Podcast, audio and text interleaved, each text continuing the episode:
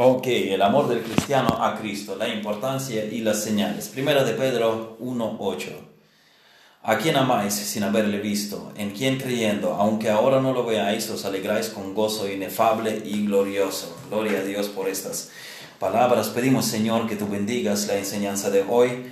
Pedimos que tú incrementas en nosotros amor a ti para que vivamos con más devoción a ti y deleitemos de tu amor. En el nombre de Jesús te lo pedimos. Amén. Nosotros seguimos con nuestra serie sobre la santificación y la vez anterior entramos en algunas consideraciones sobre el amor de Cristo. Hoy y tal vez una en una o dos sesiones más eh, que dé yo porque hermano René también seguirá hablando sobre la santificación. Hablemos de nuestro amor a Jesucristo tema de suma importancia. Nosotros amamos a Cristo sin haberle visto. No le hemos visto con nuestros ojos físicos, pero le vemos con el ojo de fe, como dice nuestro texto que menciona la fe en Jesús junto con el amor a Jesús. Eh, a quien amáis sin haberle visto, en quien creyendo aunque ahora no lo veáis, os alegráis con gozo inefable y glorioso. Nosotros no lo vemos con ojos físicos, pero lo vemos a través de las escrituras. Conocimos a Cristo a través de las escrituras. Creímos la palabra que Cristo habló acerca de sí. Creímos el testimonio del Espíritu Santo a través de la palabra escrita. ¿Por qué es importante el amor del creyente a Jesucristo? El amor eh, del creyente a Jesucristo de por sí, así como dentro del marco del tema de la santificación. ¿Por qué incluimos este tema en la serie sobre la santificación? Alguien tal vez dirá que todos pensábamos que íbamos a hablar directamente de pautas concretas de cómo vencer el pecado, cómo conquistar nuestros pensamientos para vivir en santidad, cómo romper con los patrones destructivos, cómo motivarnos para la batalla y los pasos concretos y así sucesivamente. Y eso también está incluido en el programa, pero las primeras cosas van primero. Vamos a hablar también sobre las pautas concretas de cómo el pecado se conquista en nuestras vidas. Pero primeras cosas tienen que ir primero. Primero debemos hablar sobre el amor de Cristo y nuestro amor a Cristo en respuesta al amor de Cristo por nosotros. ¿Por qué hablamos de Cristo antes de hablar de nosotros? ¿Y por qué hablamos del amor a Cristo antes de proponer el plan de cambio? He aquí algunas razones por qué es necesario que hablemos primero del amor a Cristo, habiendo ya hablado del amor de Cristo a nosotros en lo cual esto último es el fundamento para lo anterior, como leemos en 1 Juan capítulo 4 versículo 19, nosotros le amamos a Él porque Él nos amó primero. El amor de Cristo es fundamento para nuestro amor a Él. Nosotros le respondemos a Cristo con nuestro amor, pero esto sucede solo porque Cristo nos ha amado, Cristo nos ha salvado. A un señor mayor le han preguntado, si él amaba a Jesucristo, él dijo, yo creo que sí, yo sí, espero que sí, yo amo a Jesucristo, yo deleito en Jesucristo. Me gusta andar con Jesucristo. Eso es la mayor felicidad en mi vida. Jesucristo, el amar a Jesucristo. Pero hay algo más precioso que esto, dice este señor. Y le preguntaron, ¿cómo puede haber algo más? Y encima, más precioso que esto. ¿Qué puede ser eh, más maravilloso de, de que tú ames a Jesucristo. Él dice, mejor, más precioso es que Cristo me ama a ti, a mí. Eso sí que es eh, de más valor para mí, que Cristo me ama a mí. Así que el amor de Cristo es el fundamento para nuestro amor a Él. Primero va el amor de Cristo, su salvación, la elección de Dios, el sacrificio del Hijo de Dios, la obra del Espíritu en nosotros. Y en respuesta a lo que él ha hecho con nosotros y en nosotros y por nosotros, por su amor a nosotros, nosotros le amamos a Él. Cuando hablamos de la santificación progresiva, empezamos a hablar por Cristo. Empezamos a hablar por su amor y nuestro amor a Él, quien es nuestra santificación. Porque primero, eh, toda nuestra vida consiste precisamente en esto, en nuestro amor a Cristo. Vivimos de manera que vivimos, agradando a Dios, obedeciendo a Dios, anhelando a Dios, porque le amamos por el Espíritu Santo que mora en nosotros. La vida cristiana cada día es acerca del amor a Jesucristo. Obedecemos sus mandamientos porque amamos a Jesucristo. Es del amor nuestro a Jesucristo que procede nuestra andadura diaria en obediencia a la palabra de Dios. Juan 14, 21 dice, el que tiene mis mandamientos y los guarda, ese es el que me ama, y el que me ama será amado por mi Padre, y yo le amaré y me manifestaré a él. El que tiene mis mandamientos y los guarda, este es el que me ama, es acerca de nuestro amor a Jesucristo, nuestro caminar diario en nueva vida. Nuestra vida en obediencia a los preceptos registrados en las escrituras no es una carcasa sin vida. Sin el amor a Cristo seríamos cristianos nominales que van al culto, eh, cumplen con sus deberes, porque te, te lo exigen, usan el vocabulario cristiano, tienen la apariencia de piedad, pero niegan la eficacia de ella tienen nombre de que viven y están muertos. Una vez me han confrontado aquí en España unos jóvenes diciendo, bueno, ah, estuvimos hablando de las familias cristianas y yo hablando, eh, tratando de dar testimonio acerca del Evangelio y acerca del impacto que tiene el Evangelio sobre las vidas de los creyentes, les dije, mira, estadísticamente ah, la cantidad de los divorcios en las familias que asiduamente van a los cultos, que leen la Biblia, o sea, creyentes de convicción, pues mucho menor, muchas veces eh, menor el índice de los divorcios que aquellos que no practican la fe en Jesucristo. Y me respondieron, no, es porque vosotros os obligan no, no divorciarse, por eso vosotros tenéis miedo de no divorciarse. Y, eh, y, por eso no os divorciáis. No, no es esto. Al que, al que no le gusta, al que le obligan y el que quiere divorciarse simplemente se va a la iglesia. Nadie, a nadie tiene la fuerza. No es esto, explico. Es porque no queremos divorciarnos, es porque queremos amarnos en el matrimonio, es porque esto procede de nuestro corazón, es porque hay amor de Cristo en nuestros corazones y hay amor a Cristo. Es que queremos vivir así. Nadie nos obliga. Yo me he convertido a Cristo a la edad de 17 años, eh, habiendo ya experimentado un conjunto de pecados eh, gordos, por decir así, y luego cuando me convertí a Cristo, diré, digo ahora, me gusta vivir con Cristo. Yo no quiero vivir, eh, no quiero volver a la vida de atrás. Nadie me obliga a seguir este camino. Yo amo a, Jesucristo. Es acerca de esto la vida cristiana. Pues la cristiandad no es seguir el conjunto de las doctrinas.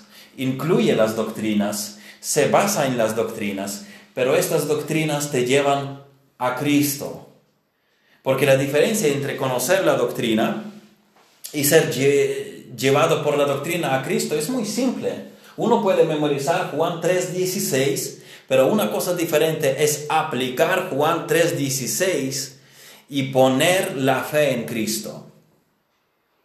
Uno puede aprender de la cultura evangélica y ajustar su vida a la iglesia, de ser, eh, sin ser tocado por el Evangelio, así como el Evangelio de prosperidad o el movimiento palabra de fe, la práctica de la afirmación positiva usa los conceptos cristianos, frases y versículos bíblicos sacados del contexto, pero en su fundamento están las doctrinas que no son bíblicas.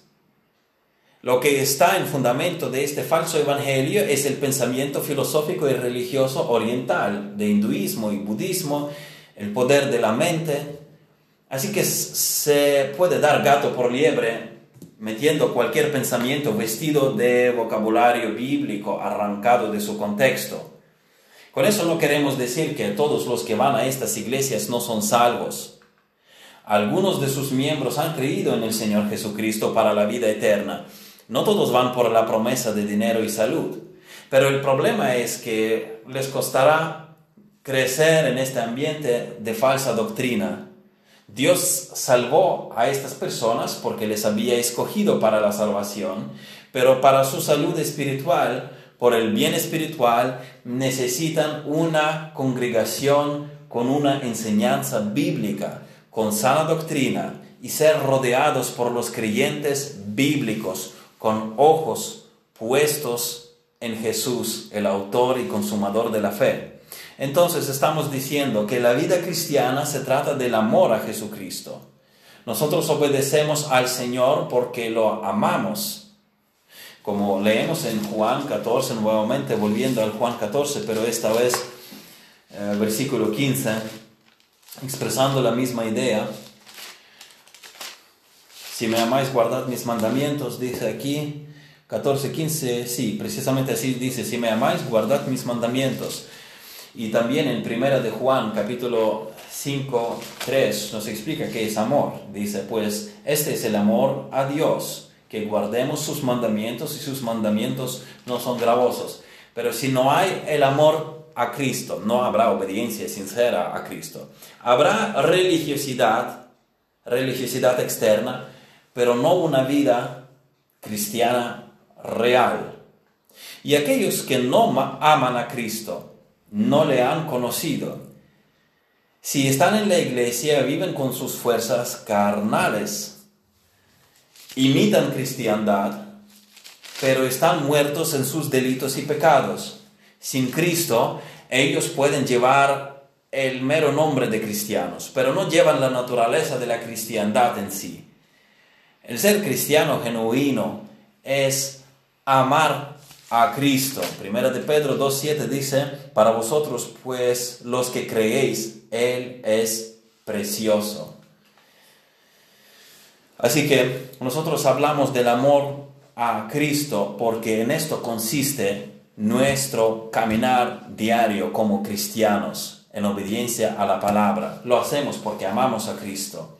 Cuando hablamos de la santificación progresiva no podemos evitar el tema del amor a Cristo porque de esto todo empieza, de dónde procede nuestra obediencia, de nuestro amor a Cristo. Es una vida genuina, es, una vida en en nuestro corazón es, eh, no, no es una vida forzosa.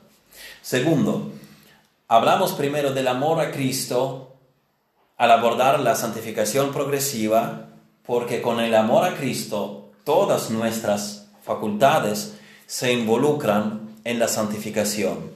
Nuestra santificación diaria no es un mero rito, sino que todo, todo nuestro ser persigue a Cristo. Nuestro deleite, nuestra esperanza, nuestras expectativas, nuestro todo va hacia Cristo. Nuestro odio es hacia el pecado, nuestro miedo y aflicción es hacia el pecado, nuestra ira va en contra del pecado porque el pecado es ofensivo a Cristo y nosotros amamos a Cristo. Esto es el anhelo de nuestra, de nuestra alma, el vivir para Cristo. No es un acto externo y forzado, es lo que más queremos en la vida, vivir para Cristo. Nuestra obediencia a Cristo no está solo en público, está en nuestros pensamientos. Nos aflige lo que es ofensivo a Cristo. Nuestro corazón pertenece a Cristo, no solo actos externos. Lo externo sale desde el corazón. El corazón como el mundo interior de la persona, como dice la Biblia en eh, Proverbios eh, capítulo 23, Proverbios 23, 26. Pueden ir conmigo. Mientras busco también, pueden seguirme leyendo. Proverbios 23, 26 Dame, hijo mío, tu corazón y miren tus ojos por mis caminos. Dios quiere nuestro corazón. Si nuestro corazón pertenece a Cristo, nuestra conducta reflejará obediencia a Él.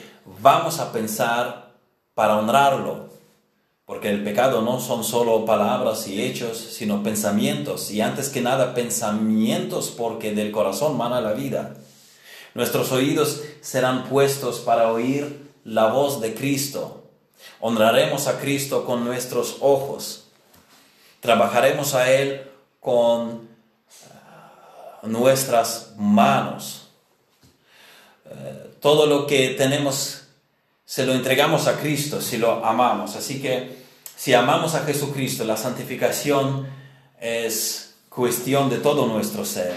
Todas nuestras facultades están puestas al altar a Jesucristo por amor a Él. Si lo amamos, haremos todo lo que Él demanda de nosotros. Seremos capaces de sufrir por el nombre del Señor. Seremos obedientes a sus mandamientos. La vida cristiana se hace gozosa con el amor a Cristo. Como leemos en nuestro pasaje de Primera de Pedro 1.8, a quien amáis sin haberle visto, en quien creyendo, aunque ahora no lo veáis, os alegráis con gozo inefable y glorioso. Es una vida gozosa.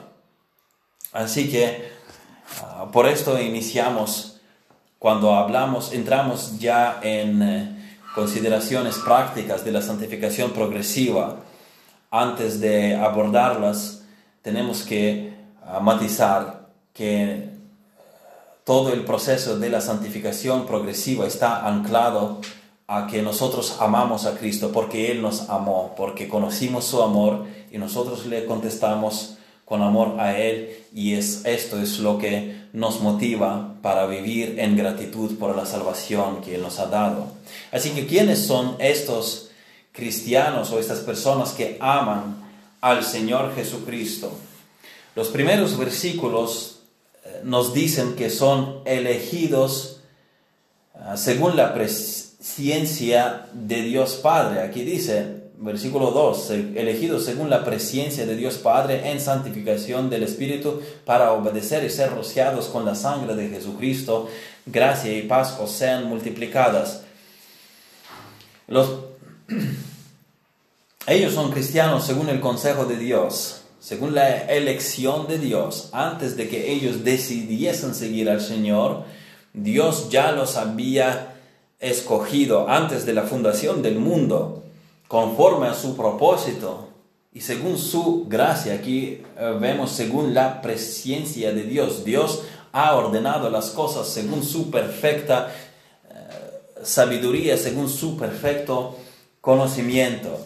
Él ha escogido a un pueblo para sí, para redimirlos, para que ellos glorifiquen a Él viviendo aquí en la tierra y para que ellos sean glorificados por Él en el cielo. ¿Cómo se evidencia esta elección? ¿Cómo sabemos si la persona es elegida o no? ¿Cómo eh, se manifiesta luego esta elección en el tiempo?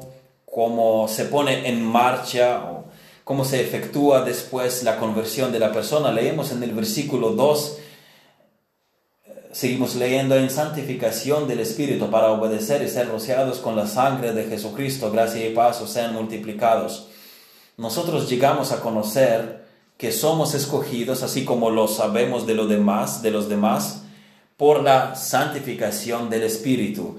Dios nos ha sellado con su Espíritu para distinguirnos de los demás.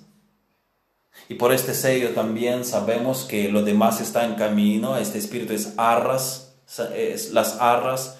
Es decir, que si Dios inició ya la obra en nosotros y nos regeneró, sabemos que nuestra glorificación está en camino también. Así que gloria a Dios que esto lo vamos a ver, esto lo vamos a vivir y nos vamos a ver en gloria pero este sello también nos distingue de los demás, indica que somos propiedad de Dios.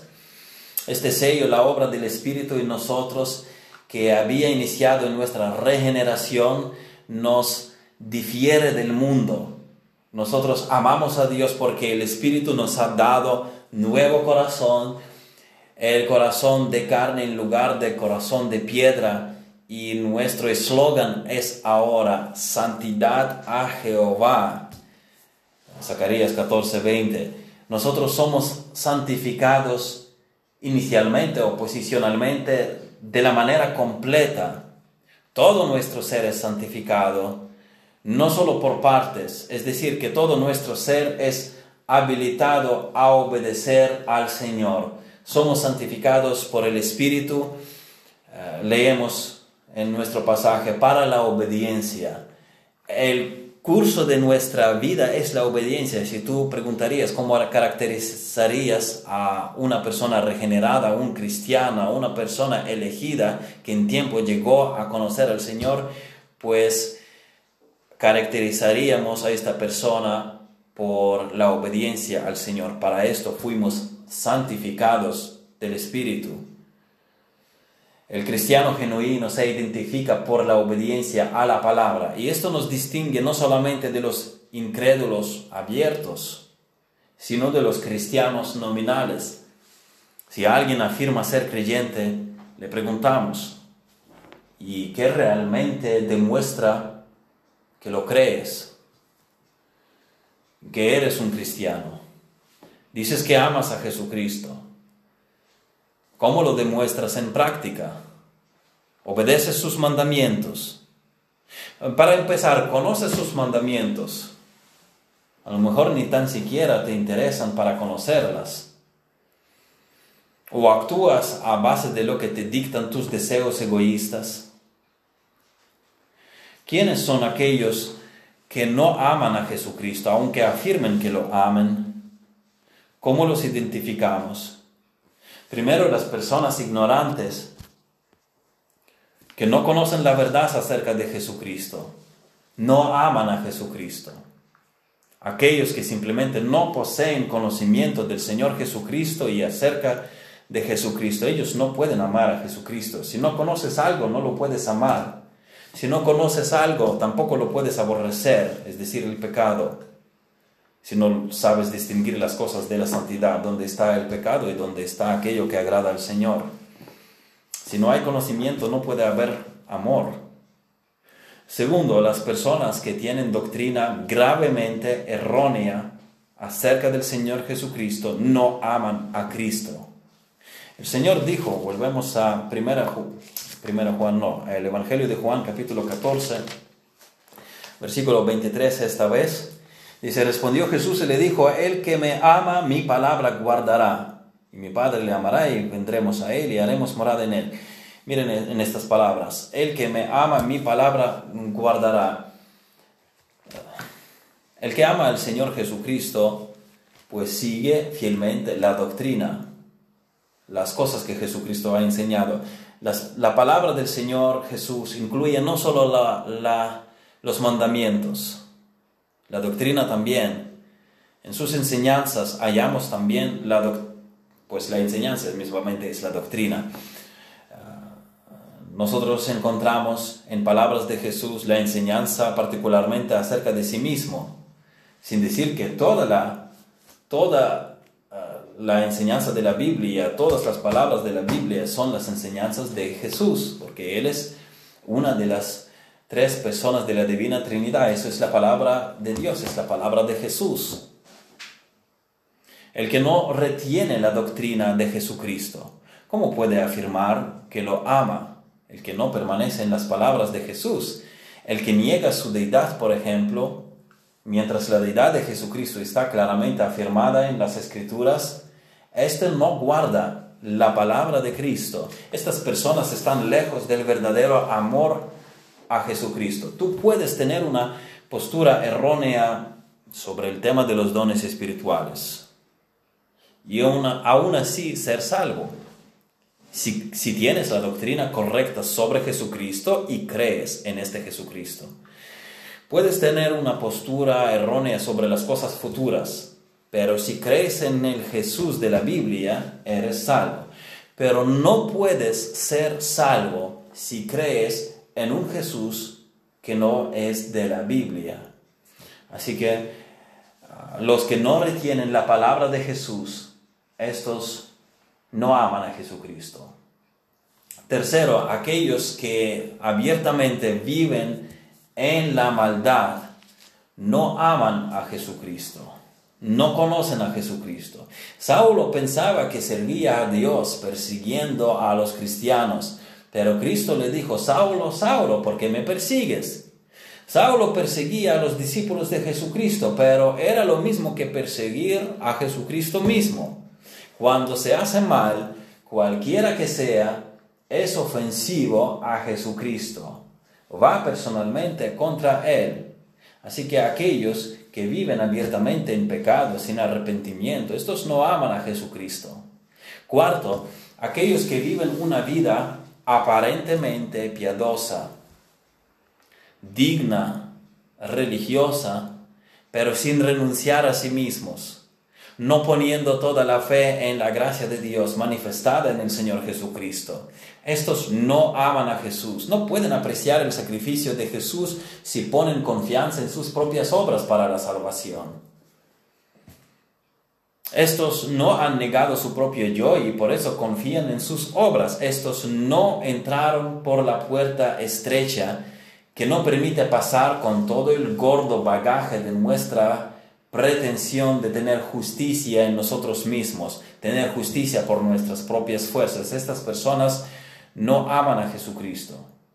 Luego las personas que aman el mundo, los valores que van en contra de Dios, no aman a Jesús. En 1 de Juan 2.15 leemos, no améis al mundo ni las cosas que están en el mundo. Si alguno ama al mundo, el amor del Padre no está en él. Aquí podemos hablar del Evangelio de Prosperidad nuevamente. ¿Qué es lo que la gente busca en estas iglesias que desacreditan ah, con su codicia a los demás grupos cristianos? Phil Fernández, un pastor y apologista cristiano, dijo que se hizo una observación en América qué coches conducen los pastores en las iglesias, eh, pastores de las iglesias, eh, los pastores de las iglesias y los demás miembros de las iglesias. Entonces dice que si vas al parking de las capillas bautistas, eh, él mencionó bautistas del sur, Tú ves ahí los coches de los pastores, que son los de los más normales. Coches usados, sin lujo, no hay nada especial en sus coches. Tú no ves la distinción. Si vas al parking de una iglesia de prosperidad se nota la drástica diferencia que donde está el parking de los pastores, allí están aparcados coches de lujo.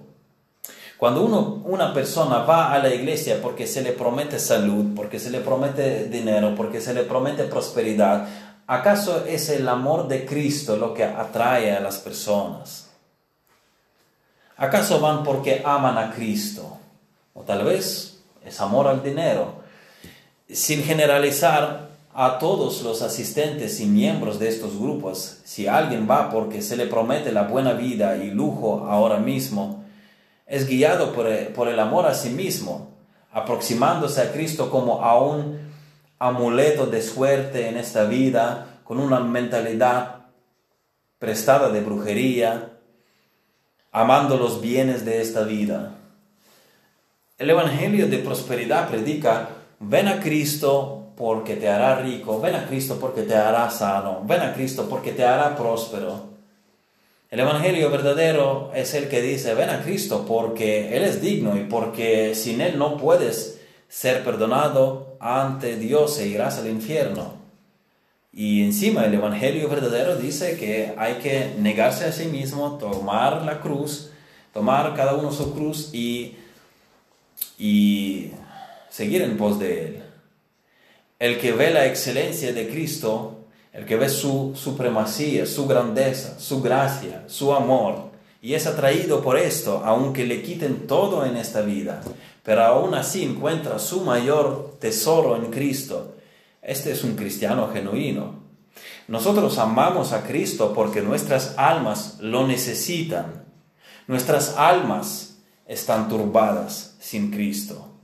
Es por eso que lo buscamos. No lo buscamos por dinero, aún sabiendo que Cristo no lo ha prometido a los que verdaderamente le siguen. Él provee para sus hijos, Él cuida de sus hijos, pero no ha prometido nada mayor, nada especial, nada de lujo para los que vienen a Él.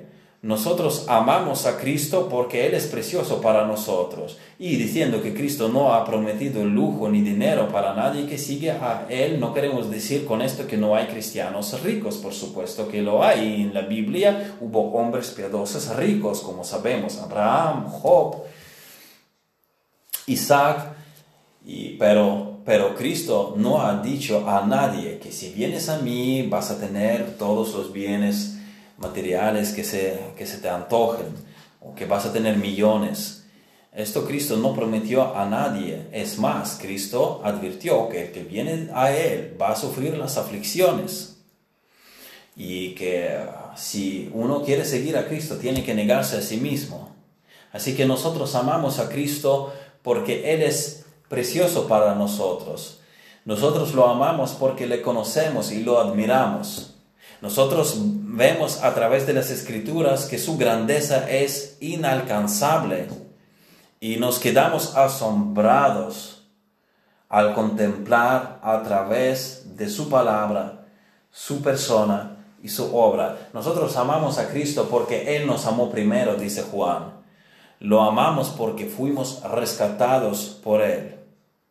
Así que examínate hoy si tú amas a Jesucristo. ¿Cómo puedo saber yo si amo a Jesucristo? Primero, pregúntate si deseas su presencia en tu vida, la presencia de Cristo. Donde quiera que haya un amor fuerte a la persona, se busca su compañía, ¿verdad? ¿Es esto la realidad de tu vida en relación a Cristo? Tú deseas la presencia de Cristo aquí en la tierra mientras vivas desea su acompañado a diario, no el acompañado de dinero y salud, a lo que algunos han puesto el nombre Jesús, sino el acompañado de la persona de Jesús. Tú deseas que Cristo te brinde la luz espiritual, el ánimo espiritual, que te apoye, que te fortalezca en tus luchas diarias. Tú quieres escuchar la voz de Jesús a través de su palabra. Tú deseas la justicia cada día, no solo la imputada por fe en Jesús, sino seguir andando diariamente en la santidad, andar con Jesús, honrarle.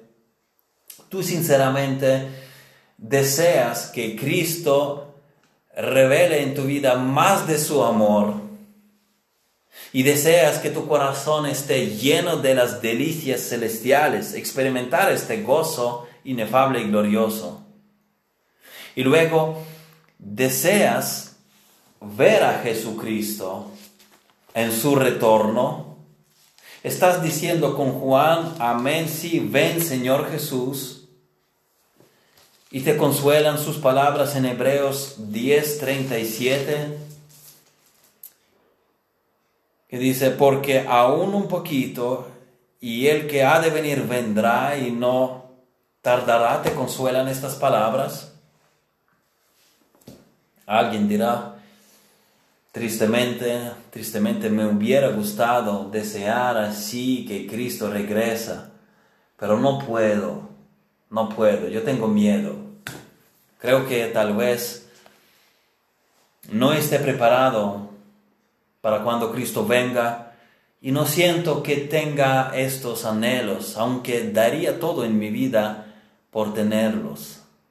Mira, si este es tu sentir, si dices así, que tú, aunque no tengas este anhelo, aunque te, no te sientes preparado, pero darías todo en tu vida para tenerlo, si este es tu sentir, si tú dices que tienes miedo de no estar preparado a la venida de Cristo, pero darías todo para estar preparado, que no puedes tener mayor aflicción en la vida que el no estar preparado para la venida del Señor y que si estuvieras seguro de que estás preparado para el retorno de Cristo, quisieras entonces que Él viniera pronto, porque entonces no, no, desearías otra cosa, no imaginarías otra felicidad que vivir con Cristo en gloria, pero ojalá yo estuviera seguro que estoy preparado.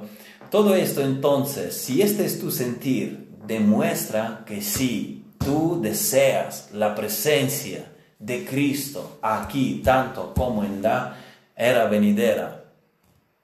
Tú ves que amas a Cristo también ah, porque estás en las cosas de Cristo. Estás donde Cristo te sitúa a los que le aman. Tú estás en su palabra. Tú estás en la oración. Tú vienes a Él en la oración. Tú estás en la iglesia local, en el pueblo de Dios, en el pueblo que alaba a Cristo como tú, en el pueblo que ama a Dios y te agrada esta compañía más que cualquier otra compañía. Tú no puedes vivir sin estar en el pueblo de Dios, sin compartir la comunión con los hijos de Dios, tú dices del Salmo 84, 10, porque mejor es un día en tus atrios que mil fuera de ellos. Tú luego añades eh, del Salmo 27, versículo 4, eh, Una cosa he demandado a Jehová, esta buscaré, que esté yo en la casa de Jehová todos los días de mi vida para contemplar la hermosura de Jehová y para inquirir en su templo. Tu amor a Cristo se expresa a través de tus deseos, a dónde se dirigen tus deseos. ¿Cómo sé que amo a Cristo? Observa las cosas que deseas. ¿Deseas las cosas en las que Cristo sitúa a los que le aman? Así puedes determinar si amas a, Jesús. ¿Y cómo sé qué deseos tengo?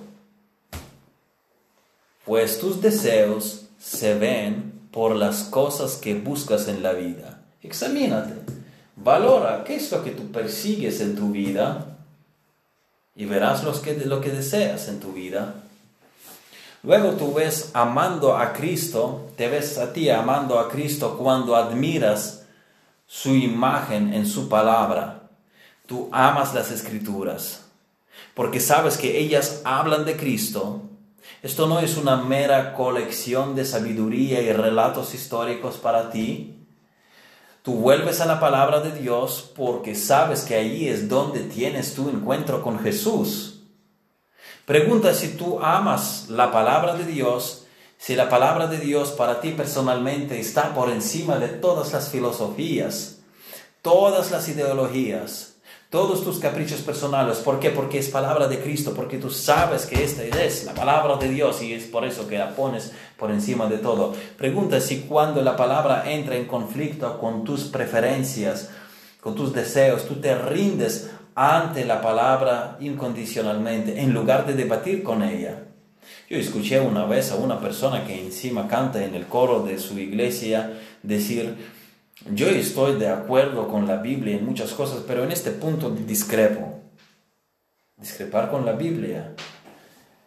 Tú puedes discrepar con un libro de teología, con un comentario, ah, con, con un sermón, pero no con la Biblia.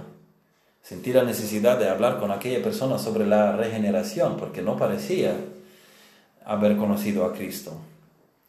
Oye, esto, es, esto no es señal de amor a Cristo, decir que uno no está de acuerdo con la Biblia. Si has conocido a Jesús, te has sometido incondicionalmente a su señorío, así como Jesús dice que, que eso es lo que identifica a sus discípulos. Juan 8:31, él dice, Aquí dice, dijo entonces Jesús a los judíos que habían creído en él, miren, estos judíos creían, ellos han profesado haber creído en él, pero, pero luego se descubre en la conversación que eran falsos profesantes. Ellos han levantado la mano, ellos han salido al frente, pero luego Jesús le dice, ah, vosotros sois hijos del diablo, ya. Y luego la conversación termina con que lo quieren apedrear. Y es por eso que Jesús los cuestiona su fe. Ellos dicen que han creído, pero Jesús les dice esto, que oh, se va a comprobar si sois verdaderos discípulos o no, si permanecéis en mi palabra. Eso es lo que les dice. Si vosotros permanecéis en mi palabra, seréis verdaderamente mis discípulos. Todavía Él, conoce los corazones. Jesús es Dios y sabe todo, pero y pone en manifiesto su cuestión eh, y la falsedad de su fe. la fe de estos judíos que han hecho profesión pública de su fe sin tenerla. Si vosotros permanecéis en mi palabra, seréis verdaderamente mis discípulos. Si amas a Jesucristo, amas su palabra, tú la aceptas, tú te sometes a ella y amas su palabra porque amas a Jesucristo, porque sabes que esta palabra es palabra de Jesús. Luego tú muestras tu amor a Jesucristo guardando sus mandamientos. En primera de Juan ya habíamos leído 5.3 dice, pues este es el amor de Dios, que guardamos, que guardemos sus mandamientos, y sus mandamientos no son gravosos. También en segunda de Juan, versículo 6, leemos, y este es el amor que andemos según sus mandamientos. Luego Juan 14, 21, ya creo que habíamos leído, dice, el que tiene mis mandamientos y los guarda, este es el que me ama. Tu amor a Cristo es conocido por tu obediencia a Cristo. Tienes los mandamientos del Señor. Pregúntate, ¿los guardas? No basta con decir, yo amo a Jesucristo. ¿Cómo vas con el vivir según sus mandamientos? Entonces, si tú dices que lo amas, ¿qué tal vivir según sus mandamientos? Si amas a Cristo, tienes miedo de ofenderlo. Si tú no vives en la práctica de cualquier pecado conocido, si no eres negligente con los deberes que demanda Cristo, esta es la señal de que amas a Cristo. Toda nuestra vida cristiana fluye de este punto, el haber conocido el amor de Cristo, el ser salvo y permanecer en este amor y amar a Jesucristo, nosotros responder a Él con amor.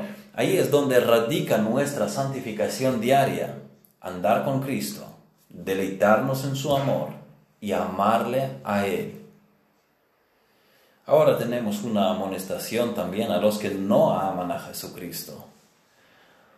Hablemos con los que saben de Él, pero no hacen el paso de seguirle.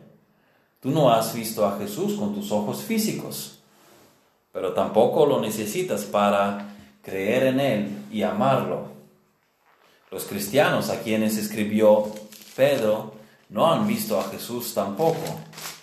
De ellos dijo Pedro, a quien amáis sin haberle visto, en quien creyendo, aunque ahora no lo veáis, os alegráis con gozo inefable y glorioso. No necesitas verlo, necesitas creer en él a través del Evangelio.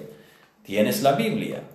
Tú sabes que existe tal persona, Jesucristo, que es el Hijo de Dios. Sabes que las escrituras revelan a Jesucristo. ¿Y cómo es que entonces tú, sabiendo todo esto, no quieres venir a Jesús, rechazas a Jesús, tardas en venir a Jesús? Jesucristo dijo en Juan 5:40, y no queréis venir a mí para que tengáis vida. ¿Por qué no quieres venir a Jesús? ¿Cuál de sus excelencias no te agrada? Es que no quieres, no vienes porque no quieres venir a Jesús. ¿Por cuál de sus milagros en los evangelios lo niegas? ¿O qué es lo que consideras que es más digno que Jesucristo, que aún esperas para venir a Él? primeramente arreglar tu vida, esperar un poco. ¿Qué es tan digno? ¿Qué es tan más precioso que Jesucristo? ¿Qué es mejor que conocer a Jesucristo que tardas? Encima rechazas la vida, dice aquí Jesús, y no queréis venir a mí para que, para que tengáis vida eterna. Se te ofrece la vida y dices, no quiero, no quiero tener la vida, prefiero la muerte. Recuerda, sin embargo, que el que no ama a Jesucristo está bajo la maldición, bajo la culpa por sus pecados, porque Él es creador, no nosotros. Él no es igual a nosotros. De Él procedemos, a Él debemos, respiramos su aire. Tenemos cuerpos que Él ha creado, que Él ha formado. Tenemos alma que Dios también ha creado. Todo lo que tenemos viene de Dios, dependemos de Él por completo y todo depende de Él. Así que respondemos ante Él, Él, Él es soberano y Él demanda que nos arrepentamos y vengamos a Él. Y Él demostró su amor muriendo por los pecadores en la cruz. El problema, porque la gente no viene a Cristo, es porque no aman, porque amaron más las tinieblas que la luz. Miren lo que dice 1 Corintios 16, 22. El que no amare al Señor Jesucristo sea anatema, el Señor viene. Anatema significa que una persona está condenada a destrucción. Si no muestras señales de amor a Jesucristo, no lo amas. Y si no amas a Jesucristo, no conociste el amor de Jesucristo, no eres salvo. Y mira, esto es triste, esto es triste y lo decimos no para mostrarnos mejores, sino para llamar la atención, para despertar, tratar de despertar el deseo de buscar a Jesucristo. Es que vas al infierno si no amas a Jesucristo. Considera que cuando venga Cristo, Él tiene viene con venganza contra todos aquellos que no amaron a Él y amaron las tinieblas. Como dice Juan 3:19, dice, y esta es la condenación, que la luz vino al mundo y los hombres amaron más las tinieblas que la luz porque sus obras eran malas. Mira, esto es la condenación, está viniendo la condenación. ¿Y por qué? Porque no amaste a Jesucristo, amaste las tinieblas. Y van a ser condenados todos aquellos que amaron las tinieblas. Pero a los que pero a los que aman a Jesucristo, la Biblia dice en Efesios 6:24, la gracia sea con todos los que aman a nuestro Señor Jesucristo con amor inalterable. Amén. El creyente goza de la gracia de Dios, la gracia sea con todos. Ven a Jesucristo, ah, conoce su amor, eh, ven a Jesucristo y deleítate de su amor y de su gracia. La puerta está abierta, el llamado está en vigor. Ven a Jesucristo, sigue. Y tú, el que eres creyente, sigue amando a Jesucristo.